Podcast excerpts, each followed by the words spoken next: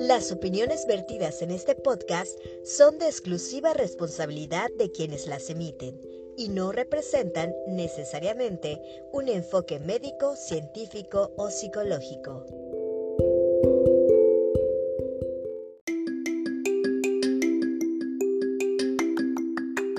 Hola, ¿qué tal? Les saludo con mucho gusto. Mi nombre es Carla Escocan y esto es Espectro Latino. El día de hoy he decidido hacer esta cápsula especial con respecto al COVID-19 o coronavirus, ya que el día de ayer la Organización Mundial de la Salud dio a conocer eh, que se trata ya de una pandemia, pues el virus está afectando ya a nivel mundial y hay brotes en varios países, brotes significantes, lo cual por supuesto pone en jaque un poco a eh, los, los ciudadanos del mundo. Es normal tener miedo, es normal eh, sentir preocupación, es eh, lógicamente a todos nos da pánico que nos, nos, llegue a dar el coronavirus por la cantidad de muertes que ha habido, aunque hay que recalcar que el, la población más vulnerable o el número de muertos mayor está en una población eh, de pues adultos mayores, personas que tienen un sistema inmune comprometido, que tienen ya alguna condición eh, eh, de salud preexistente y se han visto de hecho muy pocos casos y creo que ninguna muerte de menores de edad. Sin embargo, nosotros como padres de niños con autismo en específico eh, tenemos un problema que creo que se ha crecido, al menos es una de mis preocupaciones a raíz de que han surgido estas alertas sobre el COVID-19, que es que nuestros niños tienen eh, una cosa que se llama trastorno de alimentación selectiva. Entonces, échenle, ¿qué es eso? Para quienes no lo sepan, el trastorno de alimentación selectiva tiene mucho que ver con la hipersensibilidad de nuestros niños con autismo. ¿Qué significa? Que en verdad si a tu hijo le das un jugo diferente del que está acostumbrado a tomar, no va a haber poder humano, ni divino, ni, ninguna deidad, ni nada en el mundo lo va a hacer que pruebe ese jugo nuevo que le estás presentando. Si tu hijo nunca ha probado una manzana, eh, difícilmente la, va a probar. Entonces, eh, digo, hay, hay terapias para ello también pero no significa que esto pueda cambiar. Una de las más grandes exponentes de, autismo, que es Temple Grandin, ella, eh, ella relata sus experiencias de cuando era pues joven y cuando era niña y, de hecho pues durante sus años de universidad porque pues bueno ella fue a la universidad es una catedrática y ella recuerda que pues solamente comía yogur no entonces eh, ella sufrió esta selectividad de alimentos hasta la edad adulta. Y bueno pues se los puedo decir yo de primera mano, con mi hija lo, sufro, porque sí lo sufro como mamá, es el constante preguntarme qué puedo darle de comer, ¿Qué puedo, cómo me las puedo ingeniar para que eh, incluir vegetales en su dieta. Yo sé que todas las mamás dirán, todas las mamás sufrimos de lo mismo, a ningún niño le gustan las verduras. Pero tu niño va al restaurante y se, se, come unas papas fritas, ¿no? O le puedes dar una hamburguesa o le puedes dar un hot dog cuando no tienes tiempo de cocinar. Bueno, a nuestros niños sí hay que cocinarles una, una comida especial todos los días de manera que estén recibiendo nutrición y que sea de la forma en que ellos la quieren. Por ejemplo, mi hija come sándwiches todos los días, tienen que estar cortados en cuadritos y me tengo yo que dar a la labor de incluirle en ese sándwich algo de vegetales y sin que ella se dé cuenta. Entonces, por ejemplo, les unto aguacate, pero que no se le vea mucho el verde porque entonces no se lo come. Eh, le pongo, por ejemplo, un huevo con espinacas y jitomate, pero tengo que cortar los cuadritos de manera que no se vea y no se asome el verde porque si ve un pedacito verde no se lo come. Tengo que cortar los cuadritos, no muy grandes, no muy chiquitos, porque no se los come. Entonces, además de esta particularidad que tienen de que de verdad los niños con autismo son mucho de rutina y no les gusta que les cambies la rutina, ni que les cambies el sabor o la textura. Entonces, son muy rígidos en su alimentación. A mí lo que más me preocupa del COVID-19 no es tanto eh, eh, eh, a lo mejor que me dé o que le dé a mi familia. Y sí también porque no realmente mi cerebro no me da de pensar que tendría yo que aislarme con mi hija y tratar de explicarle por qué no puede salir. Entonces eso es lo único como que me preocupa, pero no estoy en pánico porque es el fin del mundo. No, tampoco, y no va por ahí. Pero sí me preocupa como mamá de una niña con autismo que tiene selectividad alimenticia porque la gran mayoría de los niños con autismo lo presenta. Si el tuyo no, de verdad, créeme, eres un afortunado o afortunada de que tu hijo pueda comer más alimentos de los, no sé, 7, 8 que yo incluyo en la dieta de mi hija y que ella no ha de probar otros, ¿no? Pero entonces lo que a mí me preocupa más es el desabasto. porque La gente, es lógico, los medios de comunicación eh, nos bombardean con toda esta información. Números, eh, números. Y obviamente suenan a muchos muertos y nos dicen, este, pues, las medidas que tenemos que tomar. Y lógicamente es completamente normal que te dé miedo pero hay gente que entra en pánico. Entonces corren despavoridos a las tiendas. Sucedió hace dos semanas aquí en Oregon cuando se presentó un caso y era todavía no comprobado. Al día siguiente, las tiendas estaban vacías. No había frijoles, no había arroz, no había insumos básicos. El agua, adiós, eh, papel de baño, productos higiénicos, toallitas este, antibacteriales, gel antibacterial, simplemente desaparecidos. Se pasó un poquito como que el temor y ahorita pues ya van obviamente más números de infectados. Ayer Tom Hanks eh, anuncia que tiene coronavirus, eh, cierran Italia, el presidente Trump cancela los vuelos de Europa hacia Estados Unidos y viceversa.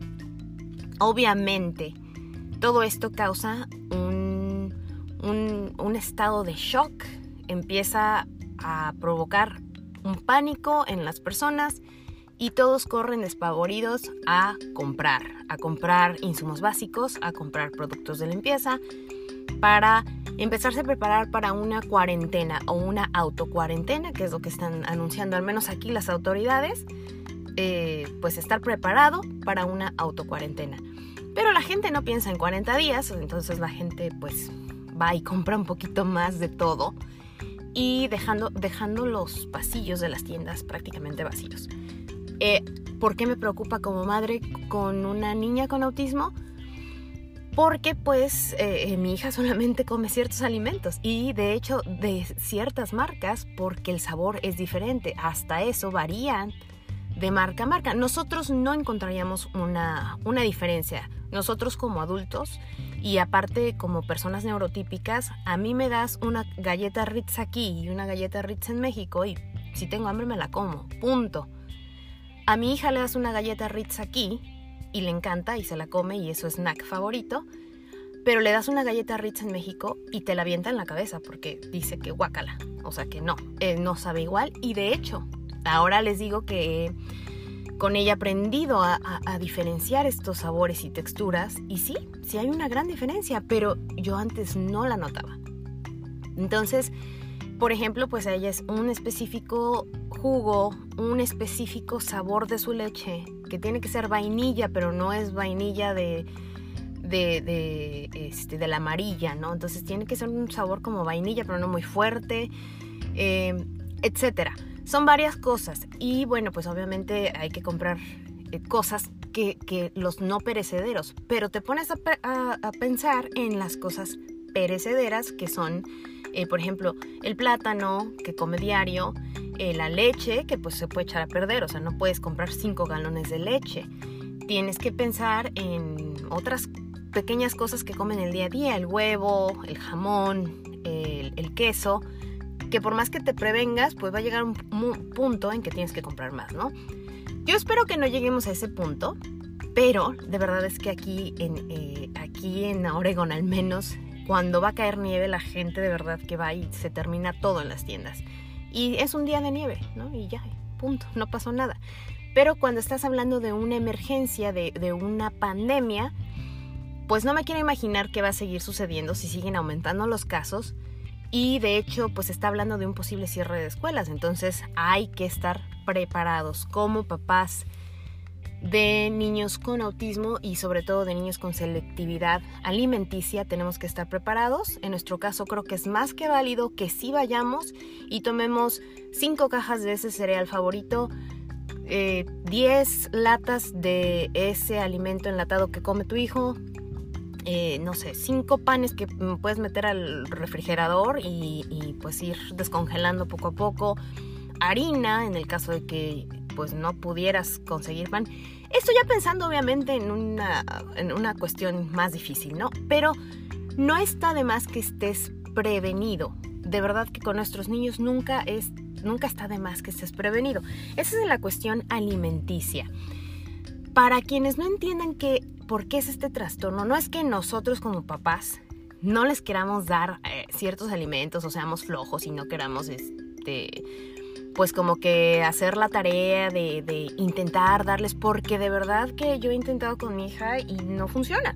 Simplemente ellos tienen, esto se trata de una sensibilidad en sus eh, glándulas gustativas, así como pueden tener hipersensibilidad al tacto, al oído y en todos los sentidos. Pero en este caso tiene que ver con sus, papilas gustativas y entonces tiene que, eh, con sus glándulas gustativas, perdón. Entonces muchas veces, por ejemplo, ciertos alimentos, eh, adultos, eh, adultos con, con, autismo han descrito que les duele. Hay ciertos alimentos que les duelen al, consumirlos. Entonces, por ejemplo, algunos tienen aberración a los alimentos crujientes. Sin embargo, otros tienen aberración a los alimentos blandos o alimentos de determinado color. Entonces, por eso su alimentación es tan restringida. Eso es por una parte. Por otra parte, adultos con autismo también han descrito que muchas veces es, su cerebro les manda la señal de, hey, no me has dado de comer. Lo recuerdan. Pero si están muy metidos en algo, y regularmente están muy metidos en algo, haciendo un, Lego, dibujando algo, en algún proyecto, un niño con autismo siempre está haciendo un proyecto. Entonces su cerebro está más enfocado en eso que está haciendo que en la señal que le envió para comer.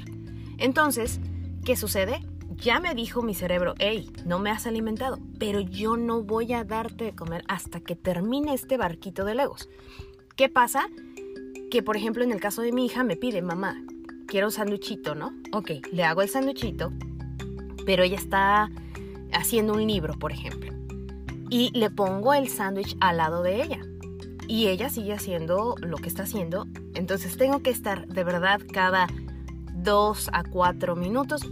Toma un bocado, toma un bocado, toma un bocado, toma, come, come, come. Y y eso es todos los días. Todos los días, a la hora de la comida, a la hora del desayuno. En, la hora del snack, ahí sí ella eh, toma su, su special cake, que es lo, que, lo único que come de snack. Como ella lo pide y ella lo come. Es como muy fácil para ella estar comiendo. Es como algo que no la desconcentra tanto. Estar comiendo cereal y dibujando o viendo su iPad o eh, pintando algo en su cuarto, qué sé yo. Pero entonces sí es, es muy difícil eh, que ellos, bueno, que, tengan esta como necesidad de estar comiendo y eh, aunque la tengan muchas veces se les olvida. Entonces sí es más difícil para nosotros como padres de niños con autismo lograr que nuestros hijos prueben alimentos nuevos, lograr que nuestros hijos coman eh, pues, que tengan esta como emoción que nosotros, como adultos muchas veces tenemos al, no sé, probar un nuevo filete, un nuevo plato, qué sé yo. Entonces, volviendo a las recomendaciones, sí es muy importante que eh, nos prevengamos y compremos adelantado todos estos alimentos que pueden, eh, que son los favoritos de nuestros hijos, ya que pues se vienen algunos tiempos, yo creo, algo difíciles a nivel mundial, en el sentido de que sí va a haber más desabasto, eso es por seguro. Y no es ser, eh, no es entrar en, en pánico ni ser catastrófico, pero hay que ser prevenido. En el caso de un papá con niños de necesidades especiales, siempre tenemos que estar 10 pasos adelante. ¿Por qué? Porque nuestros niños, como lo he dicho, tienen necesidades muy específicas. Esa es la cuestión alimenticia. Por otro lado, eh, algo que también se nos dificulta es explicarle a nuestros niños, no te toques la cara, no estornudes eh, sin taparte, no tosas sin taparte la boca, eh, no toques a tus compañeros, etc. Sobre todo a niños chiquitos. Y mm, aunque fueran grandes, muchas veces es difícil hacerles entender ciertas cosas. Entonces, lo que hago yo, por ejemplo, a mi hija, otra vez la sensibilidad o hipersensibilidad, a ella no le gusta lavarse las manos, no le gusta eh, que le ponga gel en las manos. Entonces, ¿qué hago? Pues a mi gel, el poquito que tengo, porque hay desabasto y no encuentras gel en ningún lado, le eché alcohol para hacerlo más líquido. Entonces cuando me lo, me lo aplico, el alcohol se seca rápido. Entonces me lo aplico yo rápido en mis manos, le agarro a ella las manos jugando y de alguna manera pues le pongo un poco. No puedo limpiarle las manos con las toallitas porque no le gusta. Y muchas veces eh, la gente no entiende esto, pero esto es debido a una hipersensibilidad. Ellos sienten dolor cuando haces estas cosas. No les gusta. Entonces es difícil, es la cuestión higiénica es muy difícil. A, la mayoría de los niños con autismo no les gusta bañarse, no les gusta lavarse la boca, no les gusta que les limpien las manos. De verdad debe ser muy raro al eh, mamá que yo conozca que me haya dicho que su niño tiene autismo y le encanta que lo bañes todos los días. Es dificilísimo. Pero entonces, pues bueno, hay que tratar, hay que ser ingeniosos y tratar de, encontrar maneras de mantenerlos pues alejados de lugares públicos al menos o de traer siempre pues tu, tu, gelecito, tu alcohol si puedes para estar tratando de, de, limpiarle las manos y eh, bueno, esa es la cuestión higiene. Y por otra parte, eh, también está la cuestión entretenimiento se ha hablado de que, bueno, obviamente aquí en Oregon, Oregon al menos, se ha hablado de que quizá entrará en vigor, eh, ahorita ya una universidad anunció que van a haber clases eh, en línea y van a cerrar el campus por al menos un mes. Lo más seguro es que en breve escuchemos que las escuelas públicas de Portland eh, también cancelen clases. Sobre todo pues en, esta, en este sector que son los niños más pequeños, que son los que menos pueden tener conciencia sobre un virus de esta manera. Quizá no, no han dicho hasta el momento, están tratando de evitar lo más que se pueda que se cancelen las clases, pero en el caso de que esto suceda, eh, prevención. ¿Y a qué me refiero? Ok, ve, buscando juguetitos que puedas comprar chiquitos, cosas pequeñas, eh, hojas de papel, colores, crayones, para eh, poder hacer actividades con tus niños en casa. Si es que llega a haber un caso de que se cierran las escuelas y tengas que estar en tu casa, entonces pues estar prevenido porque igual va, a haber... Eh, pues va a haber la necesidad de que te quedes ahí y bueno, al menos en el caso de mi hija, ella es una niña muy hiperactiva, entonces después de la escuela ella quiere seguir haciendo, haciendo, haciendo actividades todo el tiempo, entonces sí hay que prevenirnos, sí hay que estar... Tú conoces mejor que nadie a tu hijo, entonces ve tomando estas precauciones antes de que en tu ciudad lleguen a avisar que ah, tiene que haber una cuarentena. Italia no lo creía y de repente eh, pues simplemente sucedió. Cerraron el país y entonces ahora todos están en cuarentena. Imagínate que de repente de la noche a la mañana tú estás tranquilo y estás pensando que, ah, nada más le pasa a los viejitos, aquí no va a pasar, aquí no, no va a haber una cuarentena y de repente anuncian las autoridades que todos están obligados a quedarse en sus casas por seguridad. Entonces, somos papás de niños con necesidades especiales, cualquiera que sea, no nada más autismo, pero sí es necesario que estés preparado, que conozcas estos, eh, pues estos pequeños tips. En, el caso de la salud les digo, eh, por ejemplo, yo ya me previne con, pastillas de... Bueno, con pastillas, perdón, con medicamento para, para fiebre, con medicamento, pues todo lo que que no tenga, lo menos que tengas que salir y exponer a tu niño, a eso me refiero. ¿Por qué? Porque si ya sales despavorido cuando ya hay una, una verdadera alerta del gobierno, etcétera, entonces vas a exponer más a tu niño. Entonces ahorita lo que yo he estado haciendo es ir comprando poco a poco más de lo normal, un poquito más de lo normal. Si normalmente, yo normalmente no compro medicamento, gracias a Dios mi hija tiene un sistema inmunológico muy bueno porque no se enferma, se enferma muy poco. Pero aún así, pues he comprado, casi nunca tengo medicamento para la fiebre, solamente lo compramos cuando llega a enfermarse, que es muy raro. Pero ahorita pues ya compramos medicamento para la fiebre, dos botellitas, eh, ya compramos medicamento para resfriado, dos botellitas, para nosotros igual.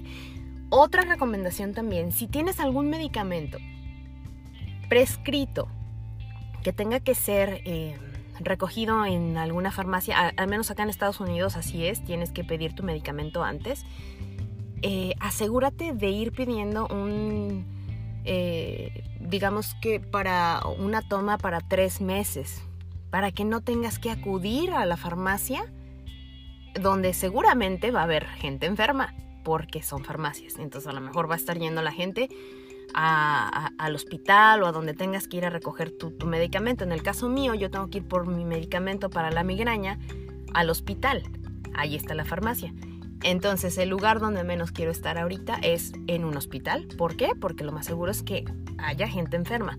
No sé si de coronavirus, pero si finalmente siempre hay gente enferma en los hospitales. Entonces, tratemos de evitar el pánico y tratemos también de exponernos a situaciones que podrían ponernos más en riesgo y a nuestros niños con necesidades especiales. Y sobre todo tú adulto, em, igual digas, bueno, ok, que me dé a mí pero no a mi hijo. Pero recuerda que como cuidadores y proveedores de salud de nuestros niños, somos los principales que tenemos que cuidarnos. Porque la salud de nuestros pequeños y el cuidado, ya no tanto la salud, el cuidado en general de nuestros pequeños con necesidades especiales depende 100% de nosotros. Entonces, tu papá, tu mamá, eh, también, si tienes, pues, híjoles que hace mucho no voy al centro comercial, pues ni modo. O sea, no, ahorita evita todo el con todo em, estas aglomeraciones. Aquí en el estado, de hecho, ya se prohibió, ya lo prohibió la, gobernadora, eh, acudir a eventos que conglomeren a, al, menos 250 personas, evitarlos. ¿Por qué? Pues para evitar el contagio o contagio masivo no se sabe hasta el momento cuántos casos seguros de coronavirus hay en el estado, siguen cambiando.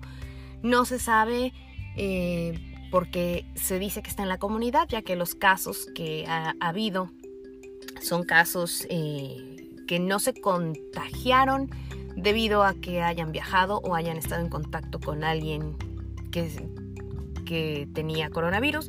Entonces por eso se asume que el virus está en la comunidad.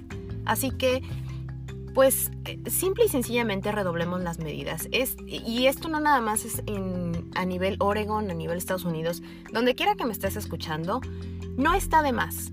Aunque tu jefe de gobierno, aunque el gobernador, aunque el alcalde, quien sea, te diga que nada más te laves las manos y que todo está bien, mi recomendación en general, como padre de familia, es que tú eres la responsabilidad, tú tienes la responsabilidad de tus hijos.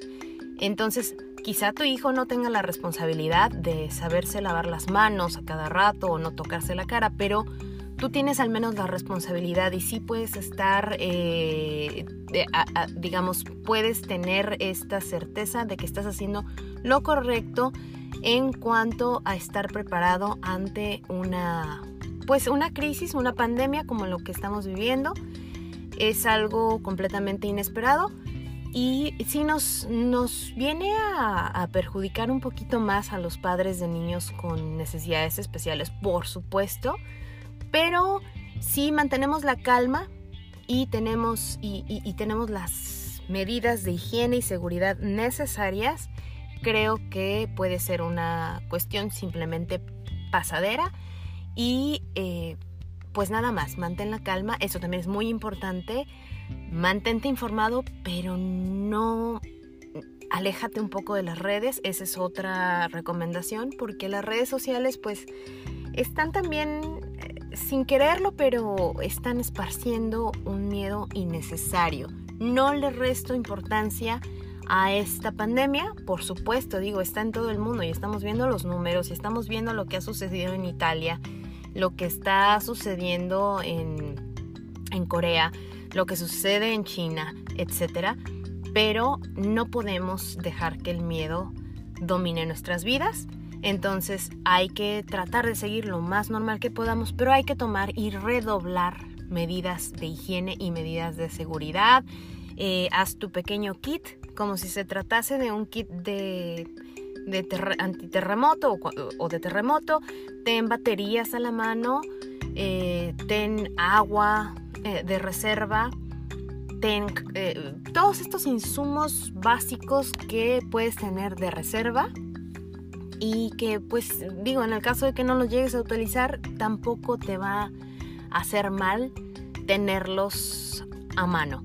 Esa sería mi recomendación y yo sé que también es difícil hacer entender a nuestros niños con necesidades especiales cuando una situación así está sucediendo porque es difícil incluso tratar de explicarle a un niño neurotípico hay cierta circunstancia, cierto virus que está afectando a la población mundial, pero hay maneras, entonces trata de, si lo, si lo vas a conversar con tus niños, ya sea con autismo o neurotípicos o con cualquier otro tipo de discapacidad, puedes, hazlo de la manera que te vean a ti tranquilo. Recuerda que tú transmites a tus hijos lo que ellos sienten. Entonces, si ellos ven a un papá, a una mamá serena, pero preocupada, que está poniendo los 10 pasos adelante antes que toda la población, eh, eso es lo que tus niños necesitan. Necesitan que les proveas lo que ellos requieren, que es aparte de, su alimentación y su entretenimiento y eh, pues todos estos cuidados que les vas a dar durante estos tiempos difíciles necesitan ver a sus padres tranquilos, a sus padres eh, bajo control. Así que sería mi recomendación. Eh, esta es una pequeña, pequeña cápsula para aquellos padres que tienen niños con necesidades especiales y que están enfrentando pues a lo mejor de alguna forma cierto miedo ante el virus COVID-19 Mantengan la calma, no entren en pánico y simple y sencillamente tomen estas medidas de seguridad y estas medidas sanitarias y sobre todo de prevención para que en caso dado de que llegue a haber una eventualidad, ustedes estén preparados. Son mis consejos, espero que les hayan servido y espero eh, escucharlos pronto. Eh, voy a tener una, una invitada con quien vamos a hablar de paternidad atípica en el sentido de estar en una cultura que no es la propia. Eso eh, lo vamos a tener, lo vamos a presentar el próximo lunes. Pero aquí les dejo este capítulo. Si gustan compartirlo, por favor, con quien ustedes eh, piensen que pueda beneficiarse de él, adelante. Y recuerden que nos pueden eh, escribir en nuestra cuenta oficial de Instagram, que es espectro.latino. Y también pueden buscarme en Facebook como Carla Cocan Journalist. Ahí también me pueden poner, mandar mensajes, escribir sus comentarios. Sigo eh, trabajando en la página de Facebook de del podcast, pero también por aquí me pueden mandar un mensaje de, audio y si no, la cuenta oficial por el momento es Instagram, en, en Instagram, perdón, espectro.latino, ¿ok? Eso sería todo de mi parte. Espero que tengan un excelente resto de su día, semana, el día que escuchen esto. Y nos estamos escuchando pronto. Bye bye.